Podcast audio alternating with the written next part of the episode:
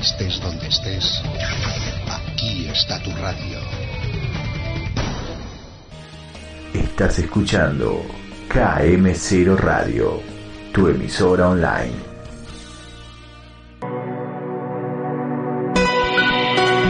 Somos KM0 Radio.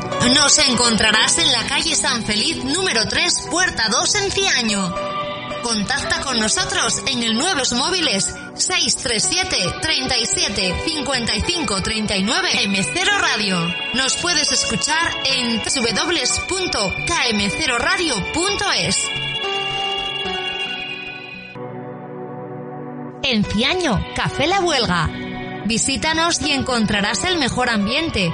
Y disfruta de nuestros cafés, pinchos, selección de vinos y mucho más. Además, todo en deportes, fútbol, baloncesto, Fórmula 1, MotoGP. Café La Huelga. Estamos en Ciaño, en la calle Manuel Álvarez Marina, número 11. Teléfono 984 29 62 31.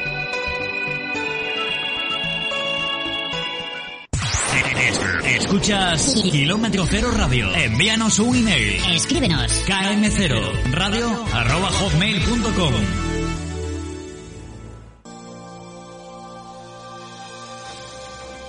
Si te gusta el misterio, no puedes perderte 75 escalones. En tu emisora de KM0 Radio. Todos los miércoles a las 10 de la noche. KM0 Radio. Tu emisora del misterio.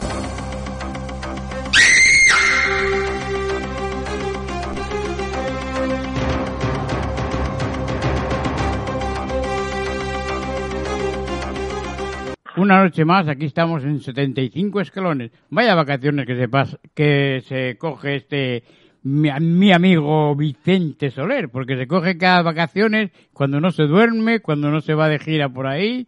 No sé lo que nos contará esta semana, porque sin tanto tiempo echar su linda y preciosa voz de Vicente Soler y Susana Rodríguez, muy buenas noches. Muy buenas noches, Fermín, a ti y a todos los oyentes. Muy buenas noches, Fermín. Muchas gracias por la presentación, por eso de nuestra linda voz. Claro, desde, y do, luego dentro de poco actores de televisión y todo, ¿eh? ¿Qué más queremos? ¿Qué más queremos? Ya, Teniendo amigos así. Ya quisiera, ya quisiera yo, ya. Eso estaría bien, hacer de actor estaría bien. Ya quis... ¿Qué pasó? ¿Ya se colgó? No. No, no, no, Ah. no, no. Bueno, a ver, ¿qué nos contáis del programa de esta noche? Bueno, pues esta noche tenemos a nuestro amigo Paco Granados y nos va a contar una experiencia que pasó en su ciudad, en su Córdoba natal, en, en Cabra. Y bueno, pues nos habla de un caso de abducción de, de ovni que ocurrió en el 1975. De o un avi- avistamiento, de perdón, un avistamiento, avistamiento ovni, perdón. avistamiento. Un avistamiento ovni y bueno, pues nos lo cuenta, nos lo cuenta Paco y nos lo explica por qué pasó allí en su tierra y bueno, pues nos da un poquito de detalle y en fin. Vamos, de hecho, él tuvo, tuvo vio el lugar donde se posó el ovni Sí, y todo, y bueno, y pues eh, y conoce de vista a Francisco Romero, que es el que el que lo avistó, ¿no? Sí. Y bueno, eh, en eso está buscándolo a ver si puede encontrarlo, puede contactar con él, pues para traerlo a la a nuestro programa tanto de radio como de televisión. Y luego, pues nada, tenemos a nuestro amigo galleguiño, a Antonio Ceniza, y nos cuenta una magnífica leyenda sobre un tren, el tren fantasma, Silver Film, no sé si lo pronuncio bien, que está en Estocolmo y como siempre, pues bueno, espectacular porque nos deja sin palabras. O sea, este hombre yo no sé ¿De dónde, de dónde saca, saca, no? tanto que de verdad que le pidas de lo que le pidas, ahí lo tiene. O sea, increíble. Antonio, como siempre, increíble. Y bueno, y tenemos a otro otro fichaje que tenemos que es nuevo, prácticamente nuevo. Otro miembro del equipo Otro, de 75 exacto. escalones. Él es Santi García Lorca, eh, con sus enigmas enlutados, y pues bueno, nos trae unos tirones de pelos un poquito peculiares, ¿no? Pues una historia que, que va sobre un relato, bueno, sobre varios relatos, y bueno, uno de ellos, pues un relato, y bueno, pues uno de ellos pues va sobre tirones de pelos, y bueno, y que te da, según él nos dice a nosotros cuando termina, pues que te da más preguntas que respuestas, ¿no? El relato. No sé. Una pregunta que os voy a hacer. Eh, ovnis sí, ovnis no. ¿Qué me decís? Vuestro bajo punto de vista, ¿eh? Bueno, no sé, yo creo que no somos únicos, evidentemente. Yo creo que no somos seres únicos en el planeta, o sea, en la, gal- en la galaxia. Yo, pienso que hay más seres. Yo creo que que ovnis sí, pero pero ovnis como objeto volador no identificado. Otra cosa es de dónde sean Claro. los ovnis, de dónde vengan. Exacto, sea porque que- además la palabra ovni lo dice, ¿no? Exacto. Objeto volante no que, identificado. que, que a ver los hilos, pero otra cosa es qué es lo que son. Exacto. Que no sabemos si son, como dicen, que tienen como los lagartos que son escamas, son reptilianos, que si son grises, que si a O lo que mejor si vienen son- fuera de la Tierra, o si o vienen vienen fuera de del la centro de Tierra, la Tierra, que o dicen que es hueca, o son o son ejercicios militares. evidentemente. Eh, Yo qué sé, yo creo que 70 años llevamos. que lo mismo que hay vida aquí en la Tierra, ¿por qué no va a haber en otros planetas? Eso por supuesto. No, no, Entonces yo pienso que incluso pueden ser como nosotros y no nos damos cuenta.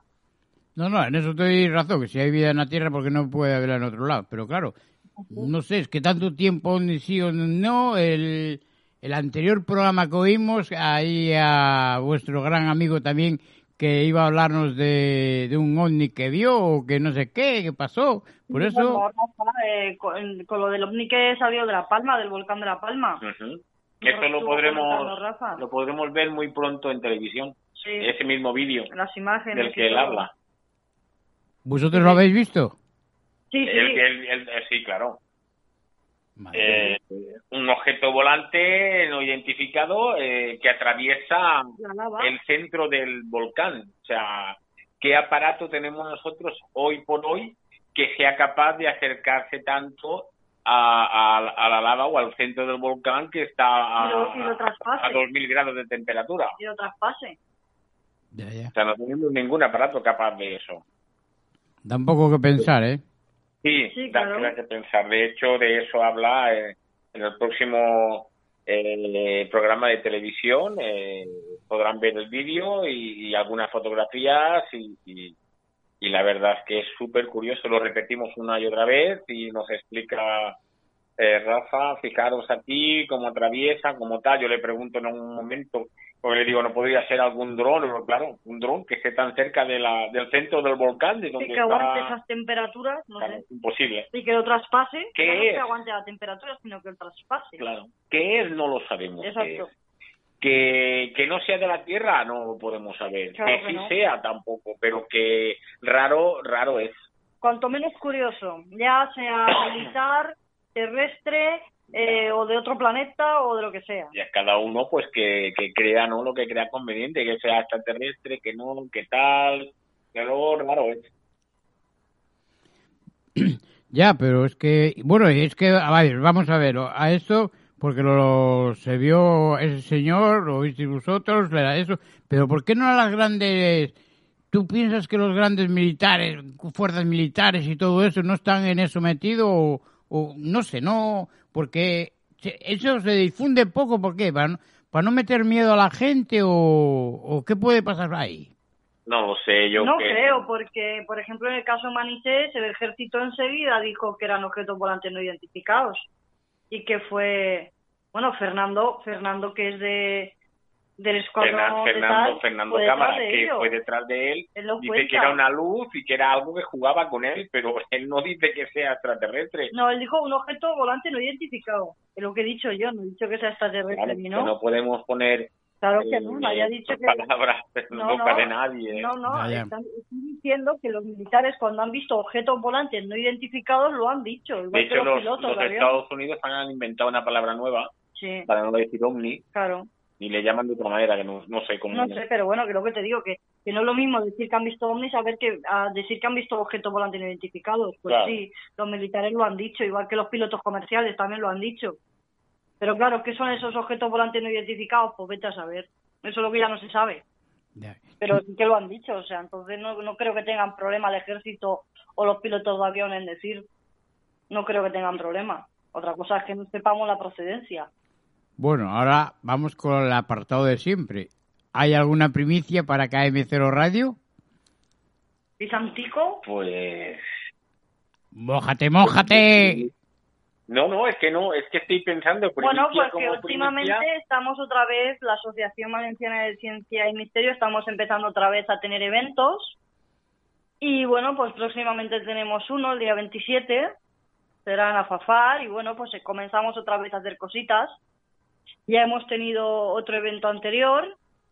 Y bueno, pues, pues bien. Y ahora tenemos otro programa ya medio, medio planteado para la tele también, con alguna cosa.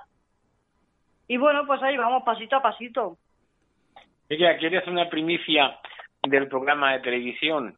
A ver. Lo que, lo que puedas dar, ¿eh? Lo que puedas dar, ¿eh? El próximo capítulo hablaremos de, de lo que de lo que yo pinto.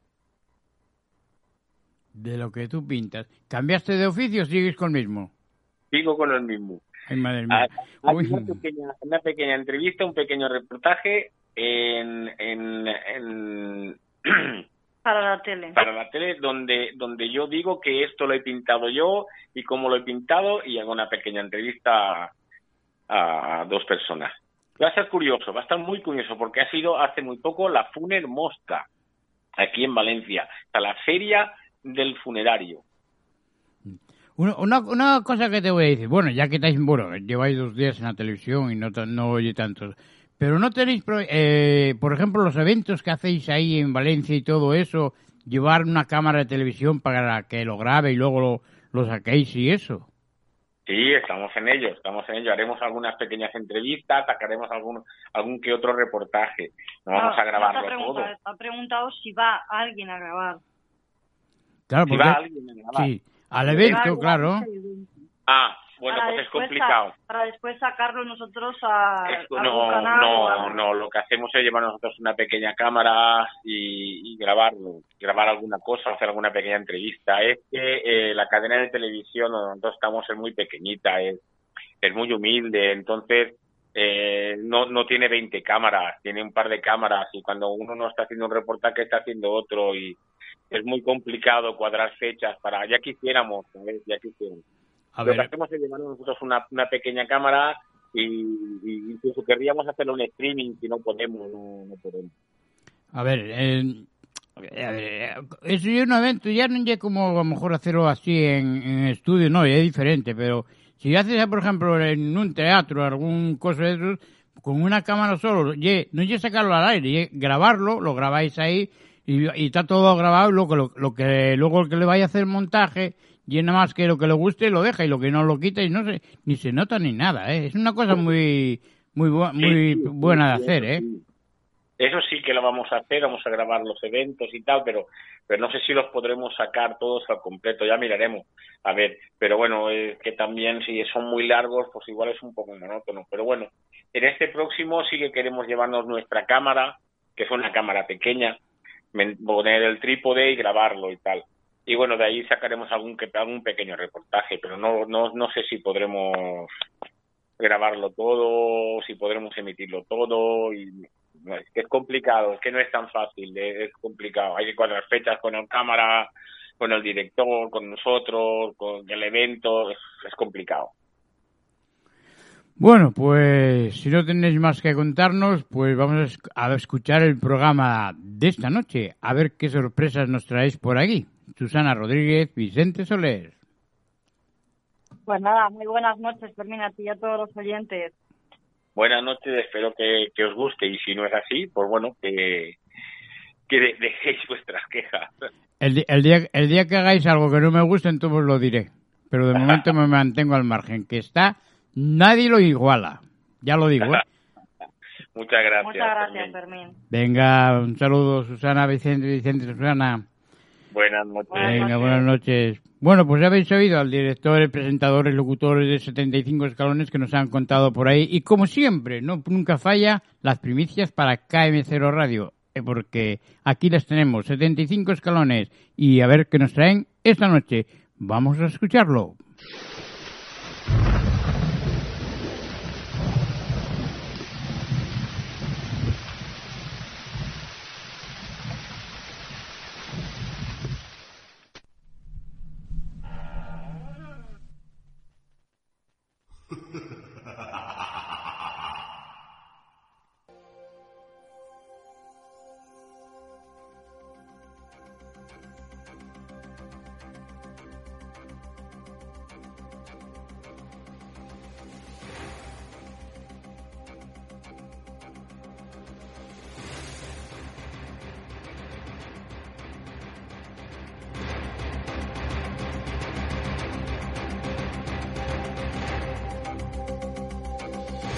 Aquí empieza 75 escalones.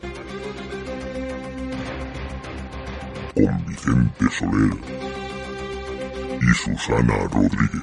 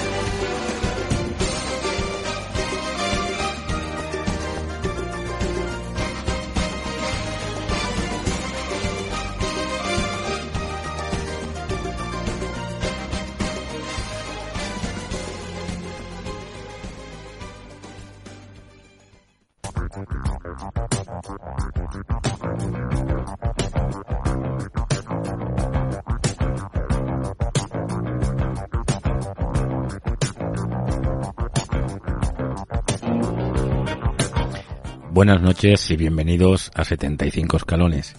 Por fin, por fin, después de tres semanas de parón, volvemos y bueno, pues ahora os explicamos un poquito el, el qué es lo que ha sucedido, ya que por, por redes sociales y por la plataforma iVoox, pues bueno, nos preguntabais qué estaba ocurriendo, si habíamos dejado la radio, si, si íbamos a volver a retomar. Bueno, ahora, ahora mismo lo explicamos. Mientras seguimos oyendo a, Alan Parsons Project, pues eh, retomamos y, y- y iniciamos como siempre. Susana Rodríguez, muy buenas noches. Buenas noches, Vicente. Pues bueno, ya iniciados, ¿no? Ya, ya, Sí. ya estamos otra vez de nuevo, ¿no? Pues hay que Sí. explicar un poco, ¿no? Ya que hubo gente que decía por redes sociales que se nos echaba de menos, que, Mm. que, que bueno, pues eh, igual que nosotros cuando oímos, eh, por ejemplo, ¿no? Yo, yo lo he dicho un montón de veces, ¿no? De que siempre voy oyendo podcast mientras, mientras hago mi trabajo habitual y todo, pues bueno, cuando, cuando un programa que sueles oír, oír habitualmente, pues no sale, pues lo echas de menos, ¿no? Claro, claro, es normal. Es verdad es que. Que al, al presentador o presentadores o incluso la sintonía de ese programa Sí. pues se, te, se echa de menos, ¿no? Bueno, pues nada, pues Susana, explicar a todos pues que, que no ha pasado nada, simplemente No, que no. por motivos laborales, pues porque nosotros tenemos unas horas donde venir a la emisora, donde nuestro técnico, desde aquí un saludo, Quique Pacheco, eh, a los mandos de todo, de todo, de toda esta escalera, ¿no? Sin, sin ascensor, esta escalera sin ascensor, ¿no? Pues pues eh, no no no no podíamos no podíamos venir y hacer el programa porque porque ya no nos daba no nos daba No nos daba tiempo. como dices tú no nos da la vida no No, no nos da la vida, más que, que son muchas horas de trabajo también, que, que sales tarde y que, claro, que también tiene su vida, también tiene sus cosas, entonces pues tampoco puede estar la emisora eternamente abierta, o sea, eternamente en funcionamiento, entonces pues bueno, que pero bueno ya estamos aquí sí, claro, eso es lo importante. ya además pues bueno traemos uno una leyenda súper chula de, de un tren creo que es no no la he oído ¿eh? hasta hasta que no la pongamos yo no la he oído la, la leyenda y también tenemos a, a Santi García con Enigmas enlutados Ujú. que esta sí la oí, pero si te digo y te soy sincero, como la oí hace tres semanas cuando me la envió, Claro. no me acuerdo, Ah, yo, yo es que no la he escuchado directamente. no me acuerdo. Entonces, ah, pues Pues lo- no. ahora cuando después cuando la Lo pongamos, descubrimos juntos. Bueno, y, y, bueno, pues ante todo, pues dar las gracias a todos aquellos Pues que, sí. que están al loro, que están pendientes de qué nos pasa, qué no nos pasa, porque hacemos, no, no hacemos programa. Eh, espero que estéis todos satisfechos con la, con la explicación, que es que no hay otra, no hay No, más. no, no. Sencillamente es eso, además lo puse en la comunidad de Evox por Ujú. motivos laborales y de hecho pues aquí está, ¿no? Así, así ha sido, ¿no? Pues por motivos laborales, eh, eh, hay que echar horas, hay que el trabajo se alarga por lo que sea y pues no, no, no tienes Bueno, y también que uno de los jueves también me puso yo enferma, entonces, pues bueno, pues por tema de salud, pues tampoco pude venir. Pero que ya estás bien. Sí, claro, por O sea, supuesto. que la gente no se Ya- preocupe. no, no, Me parece que no, pero la gente se preocupa. No, ¿eh? no, ya va todo bien, ya va todo Ya va todo bien. Pues bueno, eh, yo si te parece podemos dar paso a un amiguete nuestro Ujú. que está por allá por Andalucía, eh, ha estado un par de veces con nosotros, eh, explicándonos algunos de los libros que él ha escrito y tal, pero hoy viene a contarnos una cosa muy interesante. Él es de Cabra, eso está en la provincia de, de- De de- Córdoba. de Córdoba. Es un pueblo pequeñito, ¿no? No es muy grande, ahora nos, nos explicará él. Y, y allí hubo una... Un, Un avistamiento, un ¿no? avistamiento ovni, una abducción. No lo tengo muy claro porque yo se lo he pedido a él, que es de Cabra.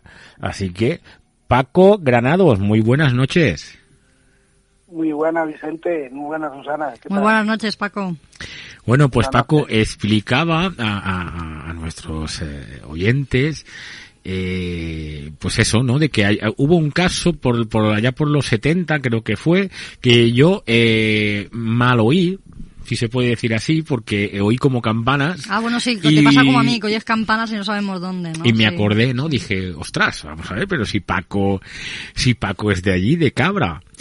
Y entonces, bueno, pues fue cuando contacté contigo, te dije, oye, ¿tú sabes algo? Y me enviaste tú rápidamente un enlace y tal, pero vamos, te digo que ni lo he abierto porque, y Susana tampoco, porque eh, sabemos eh, nada y menos del caso y queremos que tú nos lo, nos lo expliques con, tranquilidad, que debatamos eh, qué es lo que pudo suceder y, y, bueno, pues en su día me acuerdo que te dije si este señor, que creo que fue un hombre, eh, si aún vivía por cabra y tal, y, no sé, es que no me acuerdo ni lo que me contestaste, Paco, pero bueno, explícanos un poco, ponos en antecedentes qué es lo que ocurrió. Bueno, pues sí, aquí ocurrió, eh, fue un 10 de abril de 1975 que hubo un avistamiento ovni, hubo varios testigos. Por ejemplo, un matrimonio que venía de, de Rute, que es un pueblo cercano de Cabra, Ujú. la carretera, pues pudieron observar como un, un relampagazo, un- una fuerte luz que, que la noche se hizo día, según, según dijeron, que duró, no llegó a los dos segundos, más o menos. Sí, pero Eso bueno, lo pudieron son... observar. Sí, dime. No, que digo que son de estos estruendos que pegan, los flash que pegan, que Sí, parece sí, que como- se enciende el cielo. como sí. cuando como cuando hay tormenta o menos explicaron pues un, un rayo de así que fue fue en segundo un segundo no- llegó a dos como como te he dicho hubo varias personas que lo que lo vieron pero hubo un testigo que estoy todavía intentando localizar porque Cabra no es muy grande, somos veintitantos mil habitantes, pero claro, si no tiene redes o no echa más cuenta Ah, la bueno, redes, yo- es muy no, no, pero yo, yo pensé que era mucho más pequeño. O sea, veintitantos mil habitantes ya es una, una pequeña ciudad, ¿eh? No Sí, es, ya no es un pueblo, ya es una pequeña ciudad. Una pequeña ciudad en el escudo, en el escudo pone muy ilustre y real ciudad de Cabra. Es una, una ciudad chiquita. Claro, entonces, hombre, yo lo tiene más complicado de lo que yo creía. Yo pensé que era un pueblo más pe- más chiquito, más pequeño. Entonces, por eso te decía yo, por seguro que lo conoces, a ver, porque allí... Pero Sí, la claro, cosa que yo yo lo conozco y he hablado Ajá. con él, hemos coincidido hablando con él, pero claro, cuando quiere uno localizarlo, no lo localiza. Bueno. A veces pasa, a veces pero bueno, Tenemos paciencia.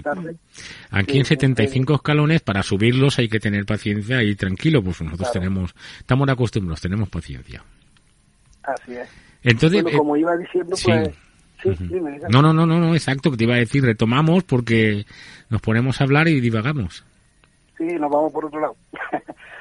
pues este hombre tenía unos 14 años, eh, Francisco Romero, que venía de, de ver un partido de fútbol. Porque, claro, en aquellos tiempos no todo el mundo podía tener un televisor. Y ahí iba a la casa de, de unos tíos, creo, creo recordar. Y a la vuelta, sobre las 10 y media o 11 de la noche, pues también vio el resplandor. Pero tuvo la gran suerte, o la mala suerte, de encontrarse con un platillo volante, con un ovni, que que lo vio, vamos, a escasos metros de él. Lo vio y imaginarse lo que lo que Francisco pudo pudo sentir en su cuerpo. Además, también cuando le hicieron una entrevista en los medios de la época, de aquí de- del periódico N. Gabrense, que, se, que se llamaba, pues él mismo dibujó lo que vio. Que yo creo que este caso no es muy conocido, pero yo creo que ha sido uno de los más importantes que, que ha podido haber, en- mínimo en España, porque Francisco vio a los humanoides. A través, de lo, a través del objeto. Sí, sí, él, dice que no, que claro, del miedo que tenía no sabía si estaban fuera del objeto o era una cúpula de cristal el objeto, y los veía dentro del objeto. Pero que él vio dos, dos humanoides, dos humanoides como con, dice que estaba sentado como si fuera, como cuando un perro se, se sienta, pues de la misma postura vio a él los, los humanoides dentro del platillo o fuera del platillo. Es que eso él, él no lo no lo sabe exponer bien porque dice que no que no recuerda si estaban fuera o estaban Claro, si él, si él no ve si él no ve las piernas, ¿no? En Claro, eso principio, me, eso Claro, me recuerda claro, mucho a un- algo que nos contó mi sobrino. Sí. Además hay algunos casos que sí que ven como una especie de cúpula y ven a los humanoides dentro, como manejando la nave, ¿no? Aunque a mí me suena siempre un poco primitivo, ¿no? Eso de que estén ahí, o sea, manejando. Porque claro, si vienen desde tan lejos, ¿cómo luego tienen que manejar tantas cosas? o no tal? están manejando, simplemente se les ve que están O- ahí dentro. O, o no vienen de tan lejos, ¿no, Paco? O no vienen de tan lejos. Sí, eso a saber, Vicente, a saber de Claro. que, que pudo ser lo que vieron o, o quién sabe de dónde de dónde pueden venir. Claro, oye, Lo y... imaginamos extraterrestres, si viene, nos lo imaginamos de planetas muy lejanos, pero quién sabe si son de planetas más cerca o de... O de la misma, o de la misma tierra, de la, de, de- de- Ahí va. eh, bueno, hay gente Claro. que cree que la tierra está hueca y que dentro hay ciudades, aquí dentro, bajo de la... Sí, igual que debajo del agua, ¿no? Exacto, ¿no? O sea, nunca se sabe, ¿no? O sea, sabemos que no son, no son como nosotros o los aparatos que utilizan no son como los nuestros, los Mm. vehículos, pero que, Claro. exacto, pero que bueno, que en, en principio va, vuelan y hacen cosas muy raras. Oye, hablamos del dibujo. Mm, ¿Cómo, cómo era el dibujo? ¿Era el típico platillo volante? O sea, como dos, dos platos uno encima de otro, cuando, como cuando guardamos la comida para que se mantenga un poco calentita. Sí, la verdad que sí, que el dibujo es el típico que sale que sale en, en todas las fotos, en todos los, los dibujos, y con los dos seres, con los dos seres dibujados, él lo dibuja, claro, a un niño de 14 años, ujú.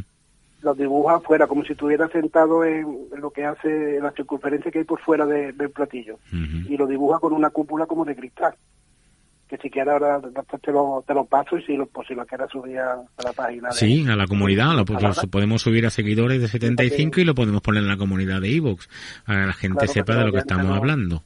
lo puedan ver. lo de la cúpula es curioso, ¿no? Porque Sí, sí.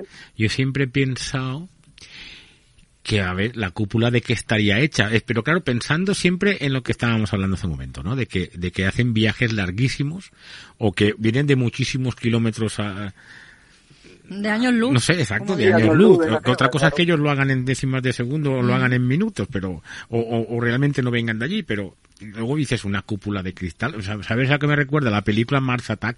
Mm. ¿Os acordáis de, de, de- de los mm, extraterrestres estos que iban matando a todo el mundo? Sí.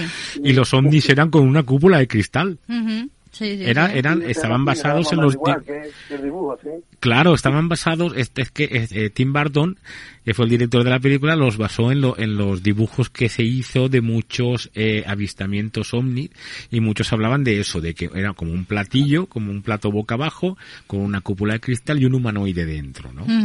Y luego, pues claro, siempre veían lo que es la cabeza y tal, bueno, ya ahí Tim Burton ya hizo la Bueno, suya, ella ¿no? usó la imaginación, Exacto. ¿no? Sí, claro. Pero eso es lo primero que, que, que piensas, ¿no? Bueno, ¿y qué, qué más, qué más sabemos de, del caso de Francisco Romero, no? Me has dicho. Sí. Francisco Romero, sí. Francisco Y Romero. bueno, pues de- después de, de verlo, pues lo que prácticamente creo yo que haríamos todos, salió corriendo. Lógico, yo también saldría Salió corriendo. todo, todo asustado, llegó a su casa, a sus padres, lógicamente, di- como dice él, según cuenta él, no le contó nada porque sabía fuertemente que no lo iban a creer.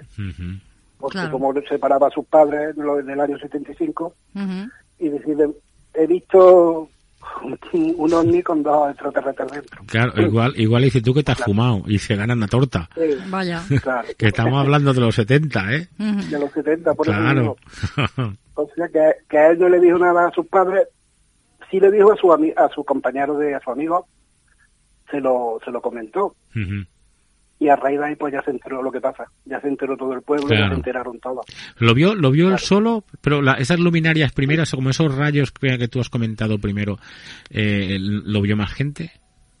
Sí, lo que es, lo que es la luz lo vio, lo vio más gente. Solo se, co- se conoce, vamos, se habló, hablaron nada más que el matrimonio que venía de, de Rute, como te he dicho, los demás no, no dijeron nada, pero hubo más varios testigos, pero el único que lo vio físicamente y se paró delante de él y le pilló de, de sopetón, como yo digo, fue, fue Francisco. No hubo nada más testigos que lo vieran el ovni, nada más que, o la nave, nada más que, nada más que él. Lo demás lo que vieron fue un resplandor en el cielo. Sí. Y él, entonces eso fue un, típico avistamiento. Pero por, ¿por qué, por qué este caso se conoce poco, no? Es que hay casos, hay, hay casos que, que, que realmente son muy poco relevantes, o la, casu- o la casuística que, que, que habla de, los casos ovnis y tal. Pero yo pienso que es porque la persona tampoco le quiso dar más bombo, a lo mejor también, pues por vergüenza Sí, o por pero- lo que fuera, no sé. No, eh, la verdad que es que Francisco siempre ha estado, vamos, que le hicieron la entrevista cuando cuando ocurrió, que cuando se hicieron eco de, de la noticia, porque fue un normal, fue un alboroto.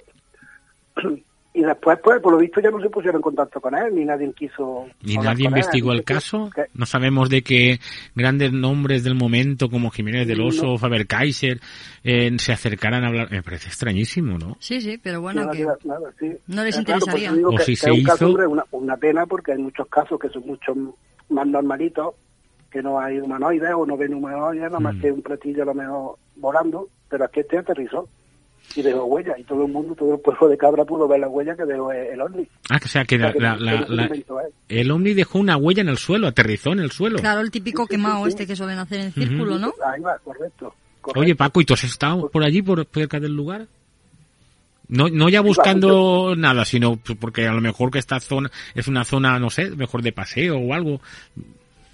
Sí, yo viví, yo viví allí durante muchos años porque ahora mismo es una urbanización de piso. Antes era un, un descampado Ujú. en los años 75, pero sobre los años 80, 80 y algo hicieron un bloque de piso. Esto, esto, el, el platillo o el ovni aterrizó sobre el bloque 9, por ejemplo, y yo viví sobre el bloque 48 durante 15 años más o menos. Sé que estaba al lado. prácticamente al lado. O sea, ¿Y, y tú recuerdas eh, eh, qué edad tendrías tú en aquel entonces, Paco? Yo no, yo no recuerdo porque tenía un añito. Un No añito. llegaba, porque yo nací en en el la mar. 74 de junio y esto fue en el 75 en abril. Y, Yo y, no, no recuerdo. y este caso es muy nombrado en, el, en, en, el, en la ciudad, en Cabra, es muy nombrado o la gente no suele comentar, no suele hablar nada del, del tema. Pues la verdad que no, que la gente no comenta. No Solo hubo cuando hubo aquí un congreso hace tres años por ahí, tuvo Francisco contando otra vez el caso que, que le ocurrió y lo, a lo que lo que a él le pasó después de haber visto el ovni, que también le pasó como que estuvo enfermo durante dos meses, no comía, tuvieron que llevarlo al médico y ya le dieron un tratamiento. A ver, a ver, a ver, a ver, espera, espera, espera. Vamos por partes, vamos por partes, vamos a ver, vamos a ver. Eh, entonces, eh, estamos en que eh, Francisco Romero en el año 1975 eh, tiene un avistamiento. Él ve, él ve una luz eh, y, y ve cómo aterriza un ovni y con una especie de cúpula de cristal donde dentro hay unos humanos, no uno, sino varios humanoides. Dos. Eh, eh, Él siempre habla de dos. de dos, sí. Vale, entonces hasta ahí. Eh, se sabe eh, de que el, el- donde parece ser que aterrizó este objeto eh, dejó unas señales, ¿no? Unas marcas, ¿no? Susana comentaba Sí, si, si era lo mismo de que estamos Sí, el acostumbrados. círculo que, que quemado, claro, el círculo quemado, como si estuviera radiación y el- o algo. Y, y cuando se posa, como cuando se posa una nave, un avión, los Mm. pies... Los- Me fuera un reactor, por de- de ejemplo. posarlo también estaban señalados en el suelo Mm. y todo quemado alrededor. Vale, entonces Francisco Romero llega a casa, no se lo cuenta a sus padres, pues bueno, pues porque, porque dice, va a decir que estoy chalado y tal. Pero se lo cuenta a sus compañeros, sus amigos, y bueno, pues lo que pasa, ¿no? Eh, yo te lo cuento a ti, pero no se lo digas a nadie, pero yo se lo cuento al otro, le digo no se lo diga a nadie también, que al final lo sabe todo el mundo. Y, y bueno, a raíz de ahí, ¿qué ocurre? ¿Se pone enfermo, Francisco? Sí, estuvo enfermo unos dos meses, dos meses y algo. Estuvo enfermo, él dice, testifica que del mismo miedo que tenía. ¿Tenía qué, perdón? Del mismo miedo que tenía Ah. estaba enfermo. miedo, del mismo terror que pasó a, encontrarse con eso, que es una cosa lógica. Puede ser. el estómago porque decía que no comía y tenía mareo y se encontraba mal. Cuando se encontraba mal, que tuvo su- madre que llevarlo al médico, explicarle al médico lo que le pasaba, el médico normalmente no, no lo creyó, Claro. pero le dio un tratamiento, pa- más que todo para, si era de estómago, pues un tratamiento de estómago para que comiera o vitamina o algo, pero estuvo casi dos meses regular, según dicho por él. Claro, si supuestamente los platillos volantes o los objetos no identificados eh, desprenden radiactividad, Claro. Eh, Él afectarle, miedo, ¿no? pero- Hay casos, Claro, hay casos- en él España hay un miedo, caso... pero yo, yo pienso que, como dice Susana, que puede ser de, de algo que cuando de Claro, pero bueno, estamos hablando del 75, que ya había muy buenos médicos, Sí, claro. había muy buena medicina en España y en Europa, pero bueno, aún así no estaba tan adelantada como ahora. Y seguramente igual te dieron ceregumil DSE o no sé qué, o aceite ricino para el estómago y cosas así. claro, algún reconstituyente Y seguro. punto pelota. Y a lo mejor lo que Claro que tenía, porque tampoco, tampoco sabemos qué combustible usan. Claro, pero fíjate que, que, que que, la, casu- la casuística dice que esta gente que ve los, lo- los objetos volantes no identificados, los ve desde bastante cerca, muchos de ellos luego tienen anemia. Y, la, lo, como decía Susana, la, y decías tú, la radioactividad, Mm. lo primero que te da es anemia. La anemia, claro, pues podría ser un brote de anemia, claro, le diera. La anemia te quita el De hecho, ¿no? de hecho hay casos que no recuerdo los nombres, pero hay casos, hay uno en España de un niño que, que, que creo que fue en Tordesilla, el niño de Tordesilla creo que es, es que no me acuerdo. Sí, creo que sí. que está que jugando, están jugando, están jugando en, pues en un descampado, ¿no? Eh, en una, en- entre dos, dos, dos eh, muros de una casa vieja caída y ven un objeto metálico en forma de gota.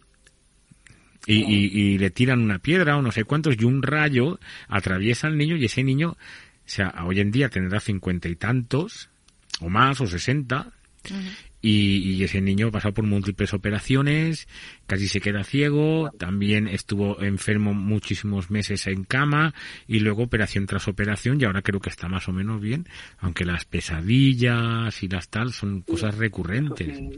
Claro, ¿no? Esto como Francisco también cuenta que las pesadillas también lo acompañaron durante algún tiempo. Claro. Sí.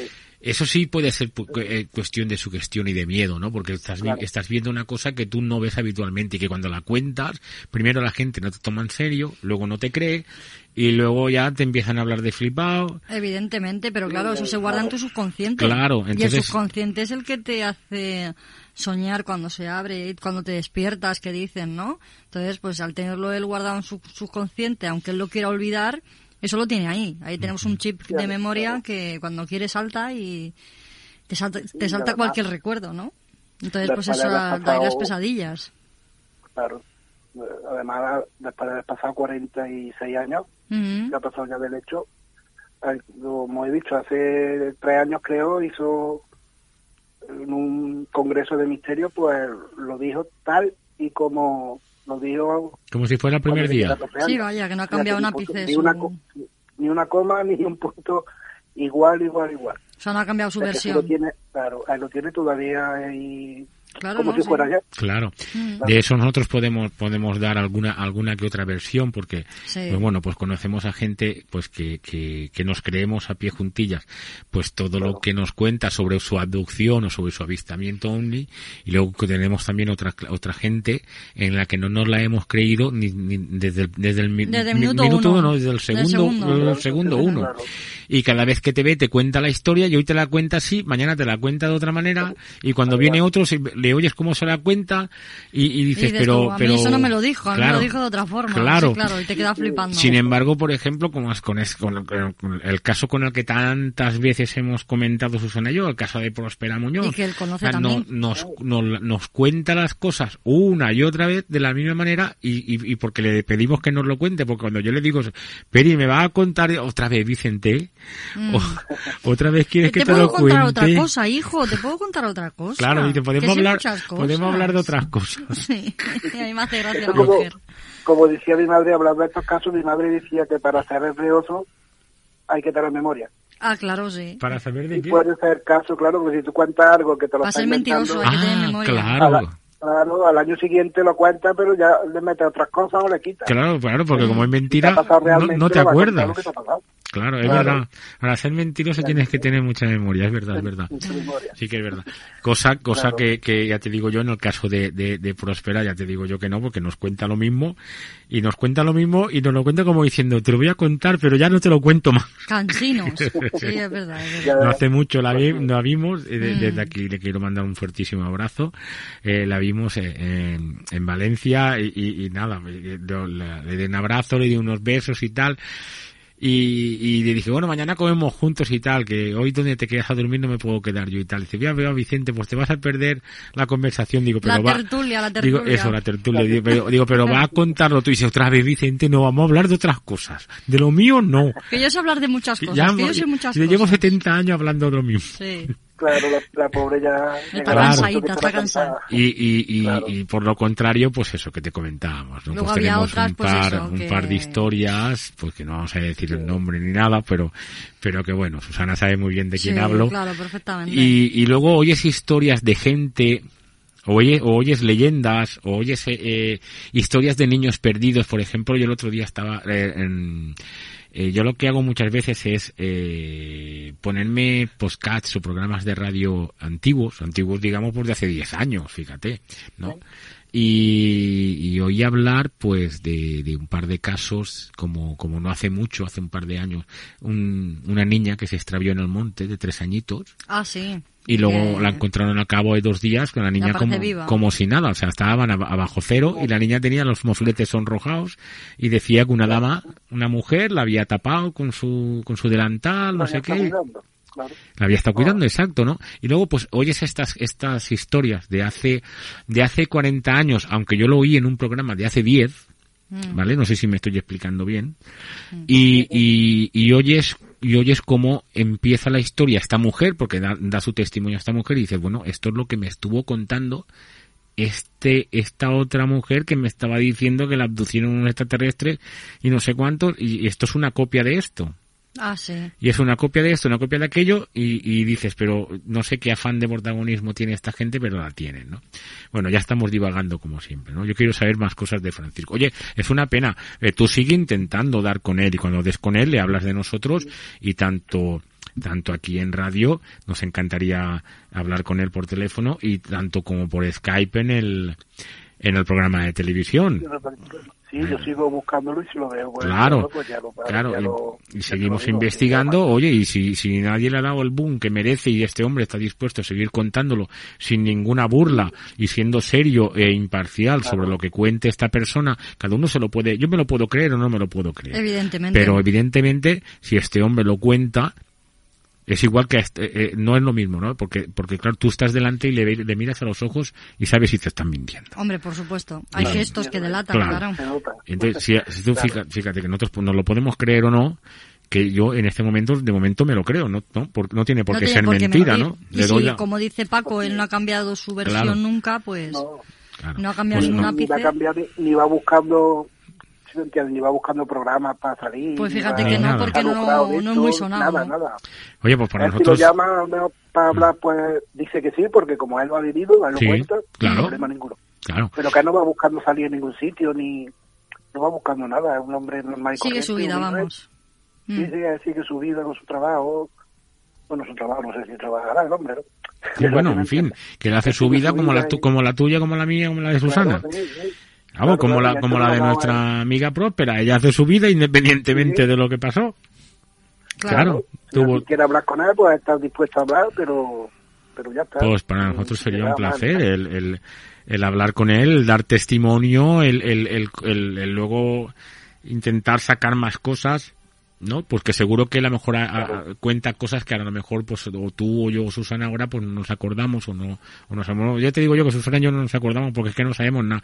Todo lo que me estás contando nos está viniendo de nuevo. Sí, yo no tenía, no sabía del Yo tema. o solo no sabía que había de ese- ocurrido un no caso sabía, en Cabra. No sabía de ese caso, o sea, sabía que había pasado un, algo en Cabra, Es pero poco no... cono- claro, es poco conocido eso, no Pero sé no yo por qué, porque había casos que le han dado mucho, mucho bombo, y en este caso, pues la verdad que no se le dio, no se le ha dado. Bueno, pues fíjate Pues tú. yo creo que puede ser que no se lo creyeran al muchacho, no se lo creyeran en ese momento, era un crío. No, si, eh, él, si él tampoco quiso dar más bombo, ya, pero no bueno, que me refiero que cuando me refiero que cuando él dio su entrevista, como era un crío de 14 años, en ese momento pensarían, bueno, este está flipando, este se habría fumado, vete a saber qué, o a, vete Claro, en el saber año qué, 75, claro, 14 que- años. los años 70, ep- época hippie, época de porretes, de no sé qué. Pues vete tú a saber Sí, qué no, pensarían del claro. muchacho y no le dieron más importancia. Le dejaron Sí, contar y ya está. Pues sí. No se Sí, interesaron más por la historia. Claro. Pues es una lástima porque Y se luego puede aparte él tampoco quiso. saber más cosas. Claro, pero bueno, pues nada, pues oye, mira, seguro, yo estoy completamente seguro de que él ahora está escuchándonos. Ah, pues puede ser, claro. de que él ser. ahora está escuchando 75 canones y está diciendo, mira, tú están hablando de mí. y no tienen ni idea de lo que están contando. No, ya, por supuesto. Yo, Así que mira, voy, a, voy a hacer un llamamiento. Si os parece bien a los dos, a Paco y a ti, Susana. Ah, sí, a mí me parece Oh, venga, perfecto. vamos a hacer un llamamiento. conozco lo que vas a hacer. No, yo voy a, voy a hacer un llamamiento, voy a decir, Francisco Romero, si nos estás oyendo, pues ya, ya es porque conoces un poco el programa. Ya ves que Susana y yo, pues aunque estamos un poco locos y a veces nos reímos de las cosas, de estos temas los tomamos en serio. Hombre, pues sí, pero vamos, una, una cosa es que te rías o que en un momento dado tengas un poco de risa y otra cosa es que no te creas el tema Claro. o no te tomes en serio los temas. Evidentemente. Entonces, yo voy a hacer un llamamiento. Ponte en contacto con Paco Granados, que vive en tu misma ciudad, ahí en Cabra. Os tomáis un café en el barecito ese de la esquina. Y luego ya pues os ponéis en contacto con Susana y conmigo, pues tanto para, para si quiere él eh, dar su testimonio en radio o en televisión o en los dos sitios donde él quiera, que él quiere salir su, su cara y pues quiere dar, perfecto, que no, también, que quiere dar su testimonio, perfecto, que no lo quiere dar, pero si le dice, mira, yo hablaría con Susana y con Vicente, pero en petit comité. Pues también. pues también, perfecto. Yo lo siento por los oyentes, pero Bueno, ¿qué le vamos a No, hacer? pero no, no, creo- no, no tiene problema por eso. Yo Claro. creo que no ¿Qué, problema. ¿Qué más cosas se sabe? O sea, que estuvo dos meses enfermo, eh, no, al final no tuvo ninguna operación ni nada, ¿no? Él se recuperó. No, nada. Después de a los dos meses ya se, ya se recuperó. Tuvo las pesadillas normales de haber visto lo que vio. Pero ya está ya su vida normal y, y ya yo por lo menos, yo ya no sé nada más. Por eso sería bueno que Francisco, pues si lo escucha que... bueno, que Francisco o alguien que o alguien que lo conozca, ¿no? Lo o que sí alguien que que, lo conozca bien y, y Lo que pueda dar sí- más datos sobre, sobre el caso. Él, desde luego la entrevista que le hicieron y lo que habló más o menos es lo que yo he contado. Siempre sabes tú que se pueden guardar algo. Claro, Pero no, hombre. El tuyo Lo- personal a lo mejor no quiere revelarlo. El que tú, el que tú lo cuentes está muy bien, puesto que tú eres de la ciudad y, y, y- y, oye, pues sabes el caso bien y tal. Pero claro, evidentemente yo, perdóname Paco, pero eh, si él da su testimonio va a quedar mejor, ¿no? De su propia voz, Hombre, ¿no? por supuesto, evidentemente siempre queda mejor, lo- claro. los, testigos siempre son, son los protagonistas, como yo digo, Claro. lo han vivido ellos. y que él te puede contar ellos. sus pensamientos, ¿no? Pues yo sigo pensando esto, pues me volvería, me gustaría Claro. volverme a encontrar o no quisiera O volverme no. a encontrar. Por ejemplo, Prospera sí que le gustaría Prospera volver a sus amigos, como ya dice, mis amigos. Pero fíjate, Claro. fíjate que eh, muchos, muchísimos casos de, de tanto de abducción como avistamientos, ¿no? Eh, se repite. O tienen también otros casos Bueno. dentro de la fenomenología paranormal. Bueno, sí, pero hay muchos casos que, por ejemplo, que tienen un seguimiento. Muchos, sea, no, yo solo conozco uno. Bueno, algunos, como- bueno, yo conozco el de Peri, ¿no? En este caso, pero bueno, que, que el por qué, ¿no? A unas personas les siguen durante varias etapas de su vida. Pero es que yo no tengo claro, no. no. tengo claro que, que, que aparte de Peri le haya pasado a otras No, personas. pero digo No yo sé, no- que yo tengo constancia. Claro, ¿eh? yo, yo, yo estoy diciendo que por qué a unas personas, a una persona sí y, Y a a otras otras simplemente las abducen, las hacen sus pruebas médicas o lo que sea y las dejan y ya está. Pero claro, hay casos que incluso han desaparecido cinco días, Sí. como le pasó al leñador este que estaba con sus compañeros. Empezaron a buscarlo, no lo encontraban. en- no, no me acuerdo en qué fue, fue sé que es en el extranjero. Creo que fue por Canadá. No creo. sé, Es sé, que, sé- tampoco- sé que es en el extranjero. No sé ahora si es Estados Unidos, si es donde sea. No, ahora mismo no lo sé. Sé qué pasó y que.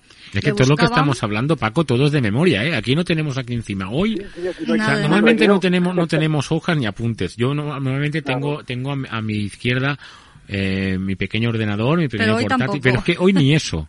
Ni escaleta. Hoy ni eso. Hoy estamos aquí con los dos móviles, con los tiempos de entrevista, de... de- Bueno, pues a lo que voy. Exacto. No digo que, que resulta que este chico pues desaparece durante cinco días. Eh, él resulta que dice que cuando está arriba él le hacen analíticas, le miran aquí, le miran allá, le cogen muestras de piel, le cogen muestras de pelo, de no sé qué, bueno, un sinfín de cosas y claro, lo que para él ha pasado cinco días, después aquí en la Tierra pasan horas.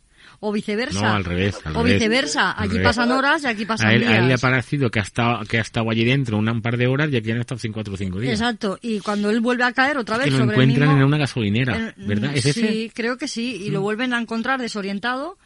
Y luego ya después no se acuerda de nada. Y es cuando empieza a dormir y a, a soñar y a lo que sea. Es cuando empieza a recordarse de lo que ha pasado, de quién la, la han abducido, de qué tal, de qué no sé qué. Y al principio le trataban de chalao y le siguen tratando de chalao. Pero Sí, fíjate. Claro, es que está- claro. Y cosas que eh, porque según dicen que buscan genética. Buscan a alguien que tenga buena genética. Y entonces por eso es lo que dice, por eso siguen a las personas que a ellos les interesa. No, Claro, porque... coge a nosotros, por ejemplo, y no, no, no les interesamos por la genética, por algo. No se sabe, no se sabe, no se sabe. No hables muy alto, Paco. Pero, no vaya eh, a ser que mañana te abduzcan. Oye, No, claro. bueno, sí, mejor callando, sí. No, no, nunca, Sí, no, sí, lo que no sabemos si nos han abducido alguna vez, porque hay que, hay que tener en cuenta que muchos, y uno entre ellos, en nuestra amiga Peri, Mm. eh, recordó a los cuarenta y tantos. Hasta pasados 40 años. Tuvo su primer eh, recuerdo de, que, primer de lo que le pasó cuando, recuerdo. cuando tenía cuatro o cinco años. No, siete, ocho. O siete, o siete, ocho años. Mm. O sea, que vete tú a saber si Paco mañana está leyéndose un- el periódico y se acuerda de que lo abducieron. Ya, bueno, pues lo que te digo. Pero claro. fíjate qué curioso que lo que buscan es hib- hib- hibridación. No, pero O sea, yo no lo tengo mezclar- tan claro. yo creo que sí que Afir- buscan- Afirmar mucho, sí, ¿no porque, crees? sí, porque según lo que nos contó Peri, Ya, la pero chica... bueno, eso es lo que ella, ella opina, ¿no? También, no, ¿no? lo que opina, no, lo que vio. Lo que vio. La mujer que estaba allí, que era rubia con ojos azules, Ah, sí, que era, eh, era, que tenía era cinco un, dedos, un híbrido. era sí. la única que tenía cinco dedos, le preguntaron que por qué ella tenía cinco y, eso- y los demás tenían Es que cuatro. su mamá era de la Tierra, y le dijeron que su madre era terrestre. Su mamá era de la Tierra. Es verdad que ella se fijó mucho en los dedos por la forma que cogían las tijeras. Las tijeras. Fíjate, pero que, que Y los vasos. Pero, y ahora y ahora yo yo que son cosas que tengo que hablar con Peri, pero lo que pasa que bueno, a Peri la vemos cuando la vemos también. Pero eh, tan adelantados están y aún van con tijeras. Bueno, a lo mejor ella se pensaba que era una tijera porque lo conocía aquí en la Tierra y a lo mejor era otra cosa. tan- tan buena respuesta. Claro, porque ella tenía 7 8 años y a lo mejor ella lo reconoce con una tijera y a lo mejor no era una tijera, era otro instrumento. Pero Porque vosotros ellos te hagan, ver, te hagan ver algo que tú ya reconoces. Claro, sí, porque hombre, es que sí, es posible. allí es incluso tenían ordenadores y tenían cámaras de, de, de- te- tenían toda la casa vigilada. O sea, cada punto de su casa donde la abdujeron la tenían vigilada. Y ella por unas televisiones lo veía.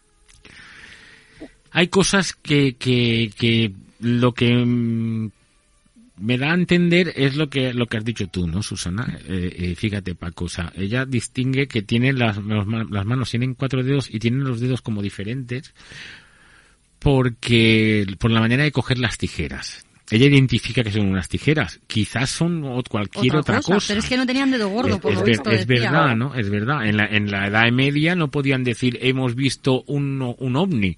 Ah, No. te decían han visto un carro volador Mm. o un carro que echaba fuego. Mm. ¿Vale? Está claro que tú comparas con lo que conoces. Entonces, por ahí, por ahí sí pasó. Por ahí sí, pero pero me parece súper extraño que alguien que tenga la capacidad de hacer estos viajes interestelares tan largos, utilizando, vete tú a saber si agujeros de gusano, agujeros, eh, Agujeros oscuros. Mm. todas esas cosas, con unas naves que zigzaguean en, en el cielo, que nosotros somos incapaces de hacer hoy en día con cualquier avión que tengamos o cualquier vehículo o, o aeroespacial. Y luego van y te meten, en un, te, te meten en un cuarto donde hay cuatro televisores, unas tijeras y una camilla. No, había un montón de cosas. Según Peri había un montón de cosas. Pero, pero estaban las tijeras, estaba la camilla, Sí. ¿vale? Y, y, y son, son, son artículos de los años 80.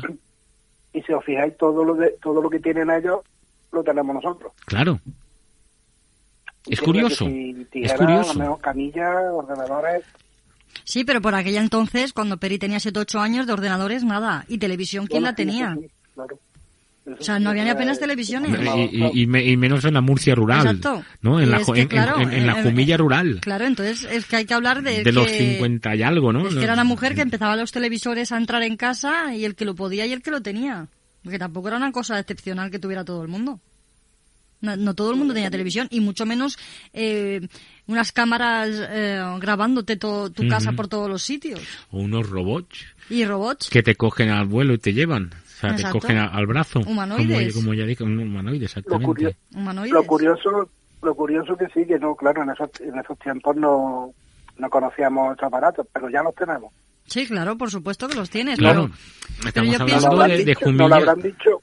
¿No? ¿Se habrán puesto en contacto con alguien para decir que se invente estas cosas? ¿O Hombre, yo tengo, yo tengo claro que, Hombre, a ver, que hay muchas sal- saltos cosas, tecnológicos increíbles. muchas aquí, ¿eh? cosas de las que tenemos hoy por hoy, Mm. Mm, si no viene un dice- Pitagorín, te dice un esto Pitagorín, cómo se tiene que hacer, me parece imposible. Imposible, porque claro. te voy a poner el ejemplo, las pirámides de Egipto. Las pirámides de Egipto, hoy por hoy, pleno siglo XXI, no somos capaces de hacerla. De hacerla. No somos capaces de hacerla. Y estamos en pleno siglo XXI, tenemos tecnología a mogollón y no somos capaces de hacerlas. ¿Quién las hizo en su día con menos recursos y, su- y con un cincel de cobre, que es que ni siquiera era hierro, era cobre? ¿Tú crees que lo van a hacer con un- un- unas personas con un cincel de cobre y un martillo de madera? Ni por No, asomo. Imposible. Ni por Imposible. asomo. Claro. Si es que Sí, por haber no había ni ruedas. Por ahí, por eso están dándole vueltas Claro, es que por haber no había ni ruedas. Ahí va. Usaban los troncos de la madera para poder- sí, para poder subir la... para poder la desplazar cualquier cosa, para poder desplazar Claro. cualquier cosa pesada. Usaban troncos y a lo que cuerdas. dice, que ar- alguien tuvo que venir para decir, no, esto se hace así. No, es que ya estaban hechas. Antes de que los el- antes de que los egip- egipcios pisaran esas tierras, eso ya estaba ahí. Otra cosa es que luego quien la pisó primero dijo es mío Claro. y la ha creado tal, pues no, no la creó tal ni la creó cual. Eso viene pues de quien viene, porque si te das cuenta, casi todos los templos piramidales que hay es el mapa de- del cielo, o sea, son las estrellas. En este caso que hablábamos de las pirámides, son Orión. O sea, las tres, las tres estrellas de Sirio. Es el, el cinturón de Orión que le dicen. No, la de Orión es la otra, las de México. Estas son las de las estrellas de, de esto. Entonces, pues claro, De Sirio. de Sirio. Entonces, ¿quién dice que no vengan de por allí? O, y que te den la ¿Y inteligencia. qué buscan? ¿Qué buscan aquí? ¿Por qué? Genética, Pero, pero, mezclarse. Pero yo creo que ya, ya, ya se han podido mezclar. Llevamos 70 años en es que, España es que ¿quién te hablando de que no? ovnis. Pero ¿quién te dice a ti que no haya mezclas en la Tierra? Ya, pero ¿por qué siguen viniendo? ¿Por qué siguen Porque les seguimos Porque- interesando, somos su proyecto. Porque ahora parece ser que en el 70 hubo un boom de avistamientos y ahora parece que no hay tanto, aunque está repuntando un poco. Pero lo que pasa es que yo Es creo que, que es que no se cuenta. Yo creo y pienso, a lo mejor llámame Yo creo que loca. es lo mismo, pero no se cuenta. Sí, exacto. Yo llámame loca, pero yo pienso que somos su proyecto. Nosotros somos como cuando tienes de pequeñito un terrario con hormigas. Sí. ¿vale? Que tú metes ahí las hormiguitas y las ves y las pones miguitas de pan y las guardan aquí y, le- y les pones papel de celulosa. Como, como los juegos estos que, que, que eh, empiezas en la edad de bronce y tienes que ir construyendo Sí, bueno, pero yo te pongo lo, yo- no, pero yo te pongo lo de las hormigas, porque las hormigas van trabajando. Tú le pones un papel de celulosa, un trozo de papel de celulosa, y ya van cogiendo trocito a trocito y lo van poniendo aquí, allá, allá. Pues nosotros somos las hormigas, y desde arriba nos manejan. ¿no? Bueno, no nos manejan, sino no- nos observan. A ver qué hacemos, qué no hacemos, si evolucionamos, si no evolucionamos, de qué forma y no forma. A ver de qué manera nos matamos. Y también, y luego aparte, eh, con qué raza de personas, porque claro, a pesar de ser todos blancos y tener los ojos azules, verdes, amarillos y de todos los colores, cada persona luego tiene su linaje. Eh, Todos no somos blancos, eh, Bueno, somos amarillos, estoy di- rojos, ¿y- y qué estoy di- y qué acabo de decir? blancos, negros. ¿Y qué acabo de decir? ¿Y qué acabo de decir? Luego cada uno tiene su linaje sanguíneo. Cada persona tiene su, su propio linaje. Entonces luego ellos ya ven con qué linajes pueden, con qué linajes no. De ahí yo creo las abducciones. Pero esto es teoría Made in Susana. Sí, sí, sí, por supuesto. Que por eso te digo, claro llámame loca que o los lo oyentes que no quieras, crean, ¿no? ¿de dónde han sacado esto? No, no, esto es teoría Made in Susana. Bueno, es, no es más que una teoría, es un, no sé, un pensamiento, no sé, o lo que tal. Paco, ya, no sé. pues eh, ya nos has contado todo lo que sabes del caso o te queda alguna cosita. No, yo creo que lo he contado todo, sí. Me has contado todo. todo más o menos de lo que yo sé. Pues bueno, pero tú vas a seguir buscando, todo, ¿no? sí. Vas a seguir. Oye, seguir. Va a seguir buscando a este a, a Francisco Romero. Nosotros nos hemos ido hasta Egipto, fíjate lo que da un platillo volante. Hombre, es que por ahí empezamos. Claro, eso parece, ¿no? Es que por ahí Oye, empezamos. El comienzo, este Paco. es el comienzo de todo. Paco, ahora cuando este señor, don Francisco Romero, esté oyendo el programa, diga, venga, pues voy a buscar a, voy a buscar a Paco Granados y le voy a decir quién soy y para entrar en 75 escalones y contarles todo lo que, lo que me pasó de, de primera mano. ¿Dónde tiene que ir a buscarte? ¿A qué bar te vas tú a desayunar o, o a tomarte la cañita para que te vaya a buscar? Vaya. Claro, algún con que me mande, Ah. me mande un messenger, ya me encuentra. un messenger, pero ¿dónde te manda un messenger? A Facebook. Ah, Claro, vale. Messenger, Facebook. Ah, es verdad. Claro. Es que como yo no tengo aquí- Messenger, no me acuerdo que eso es del. Facebook. Yo tampoco, pero... Es que aquí tenemos, tenemos muchos bares, igual que pasa como en todas las ciudades, todos los pueblos de España. Hay muchos bares y el café más o menos te lo tomas por donde vas pasando. ¿Quieres, No hay- quieres saber una cosa curiosa? En las ciudades hay casi más bancos que bares. Más bancos, no Mm. revés. Más bancos de dinero, no, bancos- no Oh. bancos de sentarse. Más bancos que, se- que, que- Pues yo que creo bares. que en Játiva hay más bares que bancos. Bueno, pero, bancos, pero tú, pero, pero, yo. hay, hay, hay unos estudios a que, que, que, que dice que prácticamente hay más bares, claro, hay más, más bancos que bares, pero claro, tú un bar eh, lo utilizas para tomar un desayuno y un, un, un banco pues para llevar tu nómina o pagar tus recibos y tal. Entonces, eh, teniendo en cuenta el tanto por cien y no sé qué cosas y no sé qué más cosas en los estudios, a ver, que, que hayan 100 bares y, y, y 20 bancos, es como que ya hay más bancos que bares. Yo, no, yo sé que lo he explicado fatal. Pero, pero funciona así, que igual, igual en un pueblo hay mil, mil habitantes y hay tres bancos. Bueno, que él y hay quede en el cinco de la bares. esquina, que él quede en el de la esquina y ya está. Que se tome el cafelito y ya está. Ya. Ya, yo Ah. tengo aquí dos cerquitas, en uno de los dos quedamos y... Pues ya está, exacto. Ya, eso. Se Pues a, la, un- a la cervecita me invitáis, Se ¿no? toma un cafelito, ahora hace fresquillo. Ya sabéis dónde tenéis vuestra casa, cuando queráis vas para abajo. Lo mismo te digo, Paco. A mí me, me va a tener que... Yo, yo que, que eh, tenemos que ir a Córdoba. Hemos quedado con unos amiguetes que nuestra amiga es... es- ¿Es bueno, estuvo, estuvo aquí en el programa. Sí. Estuvo Araceli. aquí, Araceli estuvo aquí, ¿no? Y, y ella es de Córdoba. Yo siempre le digo, bueno, cuando vayáis a Córdoba avisarme que yo me quiero ir a la, a la, a la A la- judería. ay, a la judería, A la judería. A la judería. Claro, a hacerme mi, mi choricito a la sidra. A tapear, vamos, y a mi, tapear. mi vinito. Sí, a comer, a comer. Eso. A tapear. comer y a beber. Hombre, muy bien también. luego a, a Medina Zahara Sí, y todo sí. eso ya iremos por la mañana, Vaya, ¿no? vaya. Que está allá al lado. Pues bueno, pues en Cabra haremos lo mismo, ¿no? Pues cualquier día nos acercamos con tus amigos y nuestros amigos en común, eh, Pedro y Eva, Ah, sí. y nos acercamos ahí a Cabra, te damos un susto y oye que estamos aquí, a ver, ¿dónde, dónde vamos a dormir? Ay, ¿Por dónde anda? Sitio hay para dormir, por eso no preocuparse. Pues Paco, ha sido un placer tenerte. Eh, ya lo que hemos hablado. Eh, si, si tú sigues investigando y sigues recopilando datos sobre este caso, porque además me parece interesante. Y si no se ha hablado mucho, me parece mucho más interesante el sacarlo a relucir y que, y que se sepa un caso más de, de, de avistamiento ovni de esta manera, y más en los años 70 que tantos hubo. Pues sí, tanta- hubo un boom. tanto se le dio tanto bombo se le dio a muchos y tampoco se les ha dado a otro y yo creo que son tanto más importantes que cualquier otro, ¿no? Pues sí, pues sí. Claro, Paco, mu- muchísimas gracias por todo. Ha sido un placer tenerte, como siempre. Se, quedamos para otro día y, y bueno, para, para, para tele, para 75 escalones en extraña dimensión, queda pendiente esa grabación para, para hablar de tu libro. Nada, yo agradecido a ustedes dos por contar conmigo y ya sabes que yo cada vez que lo diga, aquí está Paco. Al contrario, agradecido nosotros de placer, que, de que estés siempre dispuesto. Igualmente. Muchísimas gracias, buenas noches, un abrazo. Buenas noches, Paco. Venga, buenas noches. Hola, muy buenas. Mi nombre es Adrián y desde el podcast La Posada del Cuervo te mando un saludo. Ah, por cierto, que no se te olvide, estás escuchando 75 escalones.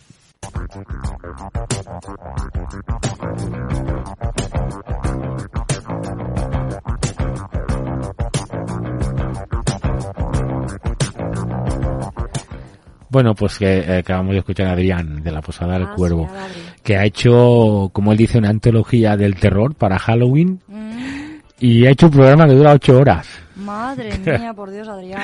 Ha hecho ocho horas de programa. Pues entre esas ocho horas, por la hora más o menos sexta, eh, sale sale un tal Vicente Soler y una tal Susana Rodríguez. Ay, madre. Por la hora más o menos cuatro sale un tal amiguete nuestro de la, te- eh, la tecla muerta, Ah, sí, Jorgete. Jorge Sánchez. Jorge Sánchez. Eh, hay muchos, eh, también está Alex de la, de la última sala. Eh, Mm. hay mucha, mucha gente a la cual conocemos y bueno, nos contamos historias. Yo os, os digo que me he escuchado las ocho horas. Algunas historias están muy bien, otras no tanto, pero bueno, para gustos colores, ¿no? Madre mía, ocho horas. Ocho Ay, horas. madre mía, Adrián. El caso es que él no ha hecho nada. Él, él- él- tú, tú le has mandado una historia, yo otra, Sí, este otro, claro. y ha hecho ocho horas. Sí, sí, sí. ¿Sabes? Pero bueno, se lo han currado él y, y su compañero Indica. Ah, sí. Bueno, pues Susana, ahora tenemos como siempre una de las leyendas de nuestro amigo Antonio. Ah, Antonio Ceniza, el Creo, galleguiño. creo que es de un tren, pero como hoy no llevamos nada preparado, ni hemos escuchado nada, si te parece, No puede ser, no, yo creo que es un fantasma, ¿no? pero no es un tren de un, fan- un fantasma de un tren o algo así. No sé, yo sé que algo de un fantasma es. Oye, pues la escuchamos y luego comentamos. Perfecto. Pues venga, va, vamos a ello. Hola amigos de 75 escalones, bienvenidos a mi sección Misterios y Leyendas con Antonio Ceniza. Hoy os voy a hablar de un tren fantasma. Es que me gustan mucho los trenes fantasmas. Ya, ya os había hablado de un recopilatorio de, de trenes fantasmales británicos. Pues hoy os voy a hablar del Sirvenpilen, el tren fantasma de Estocolmo. La leyenda del Sirvenpilen, flecha de plata, el tren fantasma todavía ronda las vías del metro de Estocolmo. Viajarás, viajarás y nunca del saldrás. Una de las leyendas urbanas más extendidas en la ciudad de Estocolmo, en Suecia, es la conocida como Silverpilen, la flecha plateada. De hecho, es tan conocida que hasta tiene un grupo en la red social Facebook, y doy fe. ¿eh? Se trata, queridos amigos y oyentes de 75 escalones, de un tren fantasma de cinco vagones y de color plata, de ahí su nombre, correspondiente a la serie G5, que ha sido atisbado en varias ocasiones en la red de metro de Estocolmo.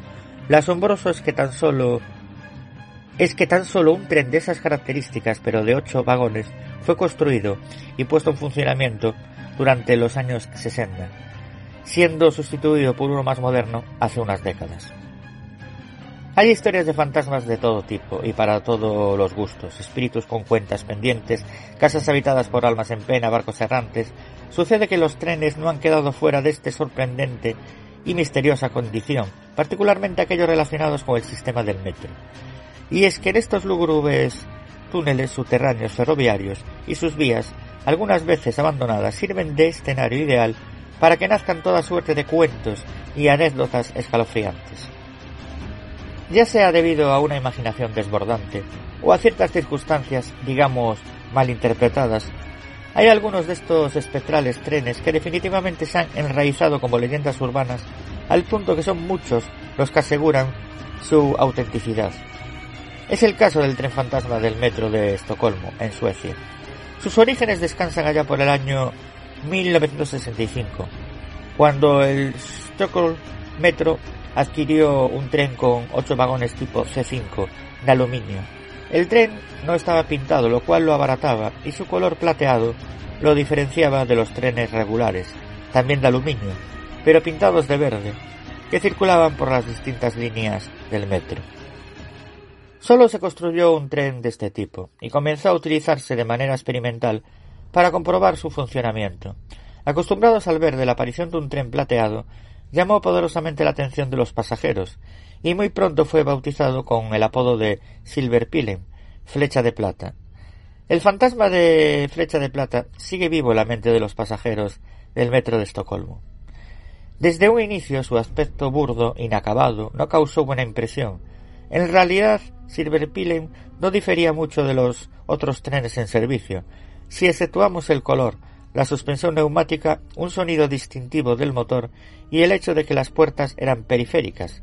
Se deslizaban por la parte exterior del tren, lo que ampliaba su interior levemente. Este interior se mostraba desnudo de anuncios y decoraciones, poco atractivo, nada comparado con lo que los viajeros acostumbraban a ver durante sus trayectos en los trenes habituales. Silverpilen nunca fue popular y se utilizó por lo general como tren de apoyo para todas las líneas, mayoritariamente para la roja y verde durante las horas pico. Y un día la leyenda surgió. Rumores sobre el plateado tren afirmaban que si te subes a bordo de la flecha de plata, no llegarás a ninguna estación. Viajarás, viajarás, y nunca de él saldrás. Ben Askilberg es un etnólogo sueco quien ha estudiado profusamente las leyendas urbanas. En su libro de 1986, La rata pizza, escribió algunas variantes de la leyenda sobre el Silverpilen. Solo se ve después de medianoche. Solo se detiene una vez al año. Los pasajeros del tren parecen ser muertos vivientes. No obstante, Fecha de Plata continúa en uso, a pesar de que se trasladaba menos pasajeros que sus colegas, pues no es de extrañar que con tales precedentes muchos prefirieran, a pesar de ver transitar casi vacío el fantasmagórico tren, tomar los archiconocidos verdes, repletos pero seguros trenes. Pronto se ocurrió el rumor de que alguna gente había visto un tren blanco y resplandeciente durante la noche, aunque es cierto que existen varias versiones del mito.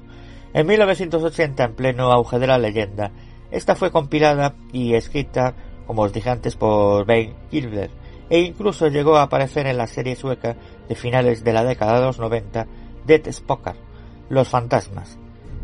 Entre las diferentes versiones que existen de ella, hay quien asegura que tan solo fue visto por trabajadores de la red de metro, o que tan solo circula a gran velocidad después de medianoche por algunas estaciones. Incluso hay quien ha llegado a afirmar que el, que el convoy para en, algunas, en algunos andenes para recoger pasajeros. En 1975, con la ampliación del metro, surgió la línea número 11, el azul, y se construyó la estación de Killengiel. Se suponía que ese área iba a ser reurbanizada con viviendas y oficinas, pero el proyecto nunca se materializó.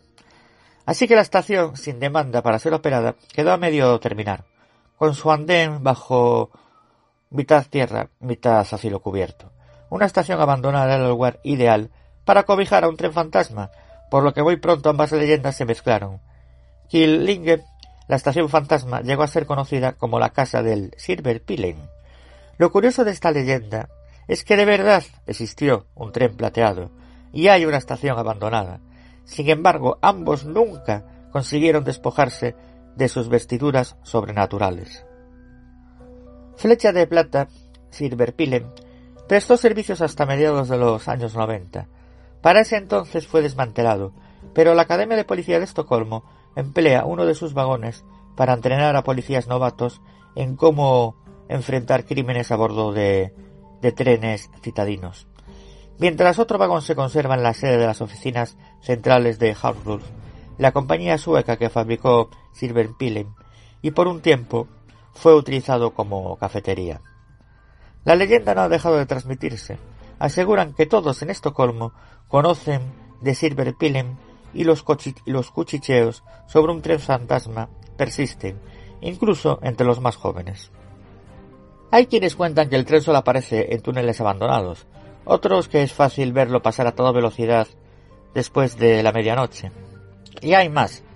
Si Silverpilen se detiene y recoge pasajeros, estos desaparecerán por semanas, meses, años o puede que para siempre. Kilbert afirma que viajó con Silverpilen incontables veces y nunca pasó nada extraño. Buen consuelo para los viajeros que aguardan en los andenes del metro de Estocolmo a altas horas de la noche. Si un tren plateado irrumpiese su interrumpiese su espera, ya saben que tienen dos opciones. Elegir el próximo conocido o enfrentar la emoción de viajar en un tren fantasma. Y hasta aquí mi sección por el día de hoy. Recordaos que me podéis encontrar en los blogs leyendas del mundo ceniza.blogspot.com, en el blog leyendasceniza.wordpress.com y en el blog misterios leyendas de Galicia y Asturias.wordpress.com. Un fuerte abrazo a Vicentín Muñequitos y a Susana. Y, como no, al resto de compañeros y colaboradores. Y a ustedes, queridos oyentes y amigos, nos escuchamos en el próximo programa.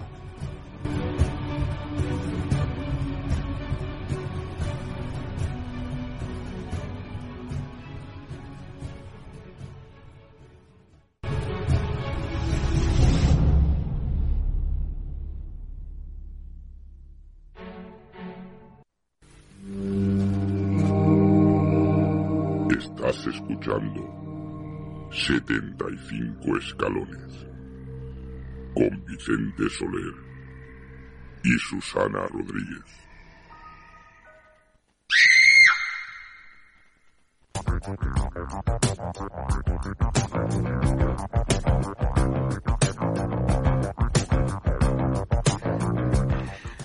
Como siempre, Susana, Antonio no nos deja indiferentes. Sí, es que antes nos hemos hecho un lío y era el tren fantasma de Estocolmo. Claro, pero sí Claro. que yo te lo decía que era el tren. sí, pero yo, yo, decía fantasma y tu tren. yo no la había oído entera, pero sí, pero Sí, sí, sí, se la, la he pasado yo. Yo antes de seguir con esto le voy a decir una cosa a nuestro técnico, eh, eh, nuestro técnico Quique Pacheco.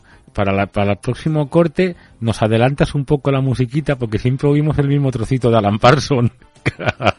se ríe. Claro, Bueno, pues eh, eh, pues como siempre, ya él, él como siempre. a lo suyo, Antonio. Antonio es que siempre está con Ya- el muñequito. ya- ya se ha ya se cogido ya el cachondeíto conmigo ya, claro, ¿eh? claro. Es lo que tiene que te gusten las muñequitas de porcelana, igual que a mí. Es lo Pero que tiene. Tenemos dos nuevas. Ah, sí, ¿eh? una con un bebé, con un carrito. No teníamos ninguna, fíjate, te- no, a los oyentes que, que, que Mm. empezamos el Sálvame Diario, ¿no?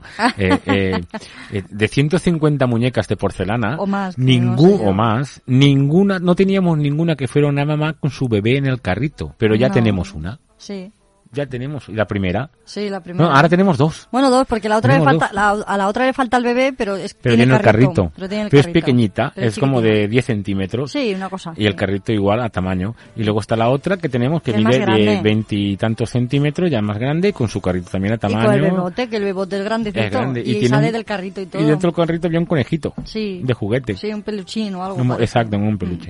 Bueno, pues seguimos, seguimos avanzando. Sí, ya, sí, sí. ya damos por finalizada la parte del Sálvame de... Eh, sí, salsa rosa. y seguimos adelante. Pues tenemos otra vez, eh, tenemos con nosotros otra de las secciones habituales que va a ser en este programa, que es con nuestro amigo Santi García Loca. Ah, sí. Él es de Cartagena, es arqueólogo. arqueólogo. Y él nos trae lo que él ha- le ha dado por denominar, les, le ha gustado denominar, eh, enigmas enlutados. Ujú. ¿Vale? Eh, yo prefiero no contar nada y que la gente escuche de repente lo que Santi nos viene a contar esta vez. Perfecto. Buenas noches, Vicente, Susana, muy buenas noches y muchísimas gracias de nuevo por eh, dejarme compartir con vuestros oyentes este ratito de misterios. Enigmas enlutados, una nueva entrega en esta sección tan especial de 75 escalones. Para esta ocasión, para esta noche, os presento un caso muy personal, un caso de una mujer eh, tengo su permiso para poder decir su nombre, Magdalena Espejo Solano, cuya historia es de esas que eh, cuanto menos te, te da que pensar y, y te ponen la piel de gallina. Recogida en uno de mis libros, Cementerios Insólitos, os presento a una Magdalena que es bastante sensible y sensitiva eh, entendedme, reconoce, presiente, siente energías, presencias, desde prácticamente el día que nació. Aunque sus capacidades se desarrollaron con gran profusión y a consecuencia de un accidente de que tal vez os hablaré en otra ocasión. No hace mucho, por cierto. En esta persona he podido comprobar cómo a lo largo de nuestra vida lo oculto pasa en ocasiones por delante de nosotros sin darnos cuenta. El testimonio de Magdalena es de un altísimo valor a la hora de explicar el hecho de que existan entidades que contactan con nosotros desde una temprana edad con el fin de estar presentes en nuestras vidas, bien para ayudarnos, bien para protegernos, bien para jugar o simplemente para volver a sentirnos una vez más. Esta aventura la vivió nuestra amiga Magdalena a los 5 o 6 años de edad, hecho que recuerda perfectamente porque por entonces solía comentar con sus familiares aspectos relativos a su próxima comunión. El lugar donde ocurrieron los hechos es la casa de campo de uno de los abuelos paternos de Magdalena, en una zona rural muy cerquita de la zona de Campo de Nuba, entre Cartagena y Fuente Ala. Y la vivienda, muy antigua, era conocida como la Casa de los Pérez, en donde al parecer había nacido la abuela, padre y tíos de Magdalena. Estando allí, comenzó a jugar con su hermano corriendo por todo el recinto hasta que éste cae y se hace daño, con lo que su madre se lleva al pequeño a curarle las heridas y Magdalena continúa investigando por su cuenta, tanto por la zona del campo como por el interior de la casa. En ese periplo llega a una pequeña habitación muy oscura y con un pequeño halo de luz que solo dejaba saber si era de día o era de noche. La habitación, insisto, era muy oscura, recubierta toda de madera, sombría y húmeda. Para evitar tropezarse con alguno de los objetos que pudiera haber en esta habitación, fue tanteando con las manos hasta que se encontró lo que parecía una mecedora. Cuando fue a sentarse, notó que el pelo se le quedó enganchado en algo y que por más que tiraba no conseguía soltarse.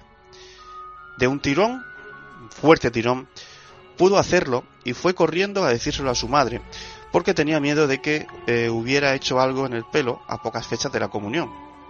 Cuanto menos y por siempre eh, debemos ser, o era en este caso, muy, eh, muy precavida. no quería lastimarse el pelo a, a escasas fechas de su primera comunión. Su madre, extrañada, la llevó a esa sala y cuál fue la sorpresa de Magdalena cuando al abrir la puerta no había absolutamente nada ni mecedora, ni absolutamente ningún tipo de objeto con el que el pelo pudiera engancharse. Durante varias semanas, durante varios días, eh, Magdalena recuerda que había, se había planteado qué es exactamente lo que le había sucedido en el interior de esa habitación. Pero tal vez, pues, pues eso, pues que era una niña, o simplemente porque estaba muy emocionada por, por la propia comunión que iba a ejecutarse que iba a desarrollarse en muy prontas fechas, pues tampoco le dio mayor importancia y decidió eh, dejarlo pasar. Básicamente se le olvidó. Pero se celebra la comunión, un día precioso, perfecto, lleno de alegría, y a las pocas semanas, pasada la comunión, nuestra protagonista vuelve a esta casa para acompañar a su padre en las labores de mantenimiento de árboles eh, frutales, eh, almendros, olivos, trabajo de campo tan habitual en, en, la España de los años de los años 70. Mientras los mayores trabajaban esas labores eh, rurales, como os comento, Magdalena aprovechó para seguir buscando por la casa. Era una y sigue siendo una persona que le encanta conocer, que le encanta saber. Y es una persona que le encanta investigar eh, desde sus posibilidades, incluso superando sus propias posibilidades. Cuando se le mete algo entre ceja y ceja, lo consigue. Como decimos, regresó a esa pequeña habitación y en esta ocasión pudo ver lo que había con más detalle. Una cama antigua con un gran crucifijo encima de la cabecera. La madera era muy oscura y de forma redondeadas. Muy cerca había una mesilla con un reloj de mano parado. Cerca de la cama había también un baúl, el cual mmm, le llamaba la atención y quiso abrir. Cuando estaba abriendo la tapa, alguien le tiró del pelo. Notó una mano que se apoyaba en su hombro y otra que le tiraba del mechón del pelo. Se giró rápidamente pensando que era su hermano dispuesto a regañarle, pero detrás suya no había absolutamente nadie. Es como si no pudiera abrir o no tuviera permiso para abrir ese baúl. ¿Qué es lo que contenía ese, esa caja? ¿Qué es lo que contenía ese baúl? ¿Qué es lo que eh, el motivo por el que le impedían abrir ese baúl? Pasa el tiempo, pasan los años, como podéis ver, son hechos que le, que le acontecen eh, con bastante tiempo entre sí, es decir, visto con perspectiva si se pueden relacionar, si se pueden, si se pueden sacar cierta lógica, pero en esos momentos tan espaciados en el tiempo es muy difícil ponerlos en relación. A los dos años regresa a la casa, eh, pues la estaban vendiendo y habían salido un comprador. Ayudando a sacar eh, bolsas, volvió a esa habitación para sacar lo que había en el baúl. Estando allí, notó un olor a quemado que salía del propio baúl y soltó la tapa para ir a avisar a su madre. Pensaba que el baúl se estaba incendiando o, que había algo que se estaba quemando o bien en su interior o muy cerca de su interior. Justo en ese preciso instante, nota como alguien le, le coge la goma que llevaba en el pelo y le da un fuerte tirón. De nuevo otro tirón. Los tirones de pelo. Tres llevamos ya. Pasó bastante tiempo hasta que pudo contárselo a su madre, quien le dijo que no le diera importancia, pero que nunca, absolutamente nunca y bajo ningún concepto, le contara estos episodios de tirones de pelo a su padre. ¿Por qué motivo? ¿Qué sucede con su padre? ¿Qué es lo que sucede con ese baúl? ¿Qué sucede en esa habitación tan enigmática en donde eh, Magdalena experimenta hasta tres tirones de pelo en diferentes momentos de su vida. De entre lo que sacaron de la casa de los Pérez estaban unos documentos de sus abuelos paternos que correspondían con el libro de familia de aquellas personas, en donde se veía que se habían casado en el año 1912 y que habían tenido 11 hijos, de los cuales Magdalena solo conocía o tenía constancia de 8. Al parecer, uno de los pequeños había muerto en la cuna a los tres meses de vida, tal vez de muerte súbita, y otro murió al nacer.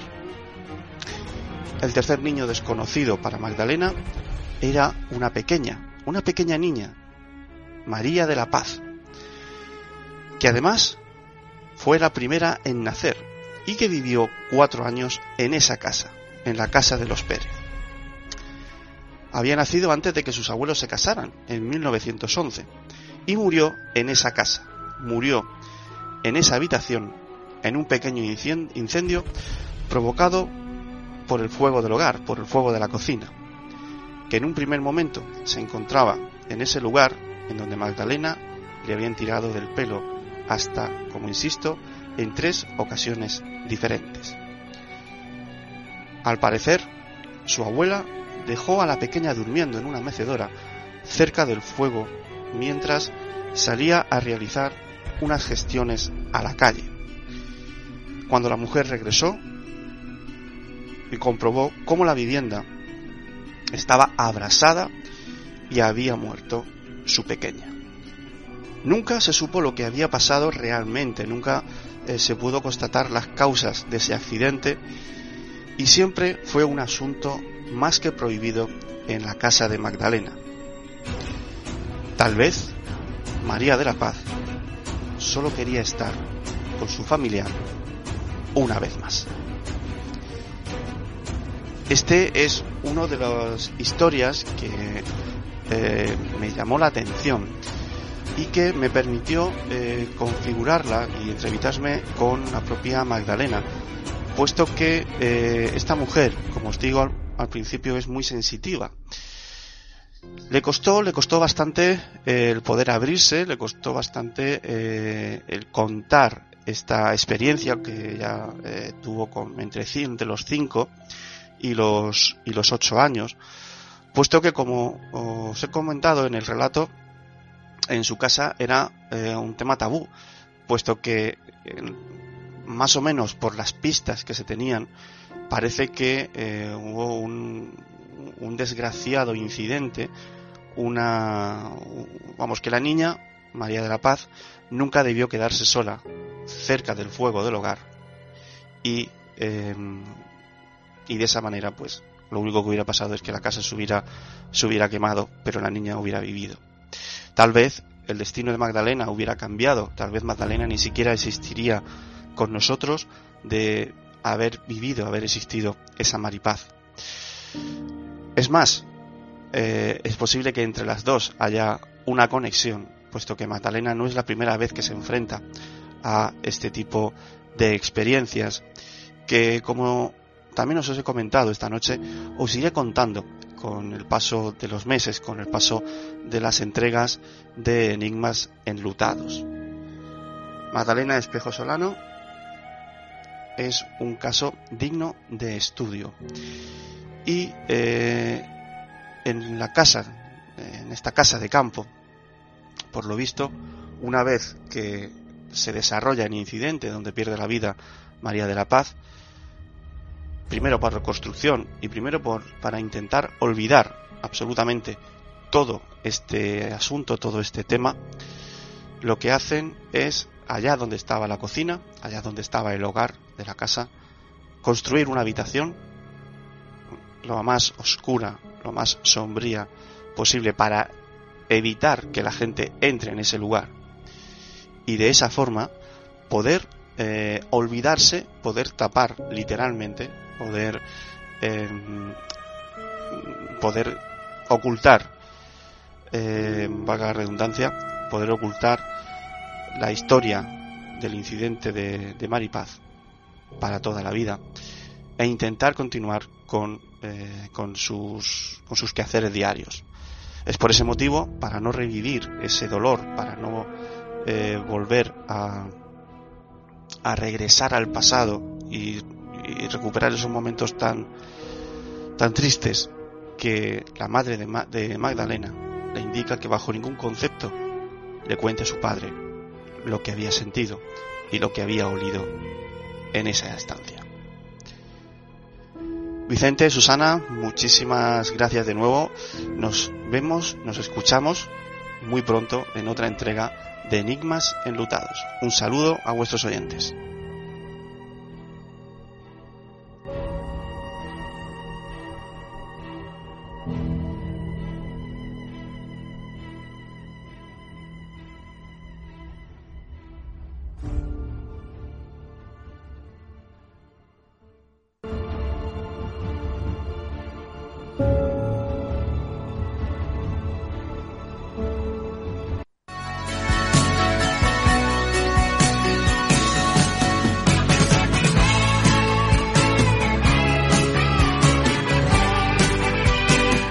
Ahora sí, fíjate, Susana, como nuestro técnico, nuestro gran Quique, eh, ahora sí ha dejado sonar. Oye, ¿os parece? La dejamos sonar 20 segunditos más.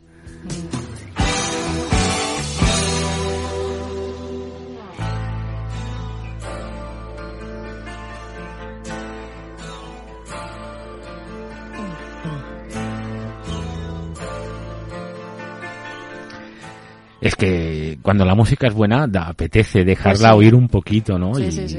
oye, ¿quién no conoce a Alan Project? Mm. Que yo creo que quien no lo conoce de la época mía, ¿no? O quizá tuya, pero que más, más ¿te lo dices a, a mi hijo o al tuyo, por ejemplo? Nada, no, nada. Yo creo que no saben ni quiénes son. Que va, que va, que va. Oye, Santi García Lorca, o sea, fantástico. O sea, su forma de contarlo, su forma de Mm. expresarse también, ¿no? Muy sereno hablando, él, muy así. sí. Sí, sí. Fíjate que, que luego cuando, cuando estás en el, eh, Se pone eh, nervioso. en lo privado, tam- no, pero también es pausado así, Bueno, también sí, él habla así me muy refiero de tranquilo, que, ¿no? sí, de- me refiero de que, por ejemplo, en televisión el otro día estaba un poco más nervioso. Bueno, nosotros Pero- también, ¿eh? Sí, claro, evidentemente, son los primeros programas y demás. Pero luego es lo que dices, hablando en persona con él también así, es- Es- es está el más relajado y también. Mm. y tiene un léxico muy, muy cuidado y Sí, sí, también. sí, y tal. sí. Oye, fantástico esto de los Sí, tirones. anda, que quién le tiraría de los Los pelos. de los bueno. tirones de pelo. Sí, sí, sí. Bueno, eh, tirón de pelo no sé si se puede llamar, pero algún toque sí que me Sí, llevan algún algún- empujoncito, alguna alguna cosa sí me llevan Sí, algún... no, o, o un, o un como, como un toque Como en la pasan espalda. la mano. Un toque en la espalda como aparta que voy a pasar por ahí. Sí, también, ¿Verdad? ¿Eh? sí. Incluso en casa. En- sí, ¿Eh? pero incluso como si te acariciaran también. Pero bueno, en alguna ocasión, pero tirón, tirón de pelo, lo que se dice tirón de pelo, no. Bueno, pues eh, eh, estamos llegando al final, estamos llegando al final del programa, Susana. Sí. Eh, yo ya no sé ni el tiempo que llevamos, si llevamos dos horas, si llevamos eh, 50 minutos, porque eh, hablando con Paco, que a Paco se le aprecia desde el primer momento en que lo Sí, muy conoces. buena gente. Tío muy abierto, muy Sí. genial, te ofrece su casa enseguida, que bueno, que Muy igual- humilde, muy- igual muy que amable. él nos ha ofrecido su Mm. casa, él sabe de antemano que él y su mujer pues, Mm. son bien recibidos en la nuestra cuando quieran, ¿no? Eh, bueno, pues decir a todos aquellos eh, que nos siguen, eh, digamos a todos aquellos escalonistas, ¿no? Que pues que, que también que nos pueden ver. Ahora, Sí. aparte de oírnos, que nos pueden ver. Y dejar sus peticiones o comentarios o preguntas en el correo electrónico que es público 75 escalones arroba gmail.com 75 con número. Recordar que 75 es con número. Mm. Yo, eh, aparte de todo eso, de dejar opiniones, eh, temas que quieren que toquemos, me apetece un montón que la gente que sea de cerca quede con nosotros para tomar un café, para tomarse una caña y contarnos sus, sus, Sus vivencias cosas, ¿no? o, o- Eh, o no contarnos nada, simplemente el conocernos, el charlar como personas y punto y que no necesariamente Claro. todo lo que nos cuente tiene que salir en la, en la radio. ¿no? Evidentemente, por supuesto. Pues eh, comentar también de que se están eh, preparando más secciones esta temporada, ya lo hemos dicho. Ujú. Eh, queremos que sea un- el programa eh, un poco más vuelta a la primera temporada, así que Sí. vamos a traer eso a que la primigenia, tanto... ¿no? Sí, Queremos volver a la primigenia. Vamos a traer, mm, intentar traer mucho de eso que tanto le gusta a nuestro técnico, Ah, que, sí. que, que, que- que esa buena cara cuando le decimos, oye, traemos psicofonías, se pone esa sonrisa oreja a oreja. Sí, vamos. Y que cuando, a toda alegría, cuando nosotros. Decimos se ha acabado el programa, nos vamos y él se queda solo por que hasta cara de lástima muchas veces. Hombre, que no a todo el mundo le agrada, che, ¿eh? no, no. Las psicofonías, el- yo, se lo- hemos dicho y se lo hemos dicho a él muchas veces. El día que te vengas, Quique, lo vas a disfrutar. Sí, eso lo vamos a pasar. Lo vas a pasado, disfrutar. Nos ha un montón. Pues eh, eh, hasta aquí está todo. Que Sí, sepan, 75 escalones, extraña dimensión. Lo ponen en el YouTube. No, pero bueno, ah, vale, para y verlo, nos pueden, sí. y nos pueden ver. sí. De momento hay dos capítulos. Del tercero está a puntísimo de salir. Sí. Ya tendría que haber salido. Y, y como siempre, en en Evox, en Spotify, en, en KM0 Radio, los miércoles. eh, Y los domingos y los también lo ponen. eh, en, en- en Canal Radio los jueves a las doce y media de la noche, los domingos también a las 10 de la noche. Eh, y en no sé cuántas emisoras En Adenex, que- en, que- bueno, Edenex, eh, Edenex. Edenex, en, en Radio Mundo Insólito. y es que ya no me acuerdo de un montón, tantas un que montón. son Es que no puedo nombrar a tantas todas, pues son son. un montón. Y bueno, acordaros de cuando entréis en Evox, eh, Spotify, darle al corazoncito de que os gusta o de que no os gusta. ¿Sabes? Pues para tener un, un- Una referencia una de algo, referencia sí. de, de, de cuánta gente, porque aunque Spotify, eh, perdón, aunque Evox te manda reportes y tal, pues bueno, muchas veces parece ser que fallan esos reportes. Sí, fallas. Y no sabes exactamente cuánta gente te oye, que para nosotros, con que nos oiga una sola persona, ya es muy importante. Pues sí, por supuesto. Y lo dicho de antes al principio del programa, dar muchas gracias a todas aquellas personas que se han preocupado creyéndose que no íbamos a volver y preguntando qué es lo que pasaba, si estábamos bien, si ocurría algo con, las con la emisora de radio o algo porque no estábamos y era todo por por motivos laborales, mayormente por culpa mía, bueno, por culpa mía, No. culpa de mi empresa que me, Hombre, me no, pide que tampoco, me ¿eh? pide que te- hay, hay que hacer que hacer más horas, más pues, horas, que hay que sacar horas. más trabajo Claro. y al final pues eh, lo que cuenta es tu, tu horario laboral y el horario, el horario laboral de los técnicos de sonido que también llevan muchas horas a pie Claro. del cañón y también quieren ir a ver a su familia y, y eso hay que entenderlo. Hombre, Susana, supuesto. hasta aquí hemos llegado. Pues sí, eso parece que hemos acabado hoy. Perfecto. Pues como siempre, como siempre y para que no quede en el olvido, nunca dejéis de ser niños, puesto que en ellos está la facultad de aprender. Aquí acaba 75 escalones. Hasta la próxima semana.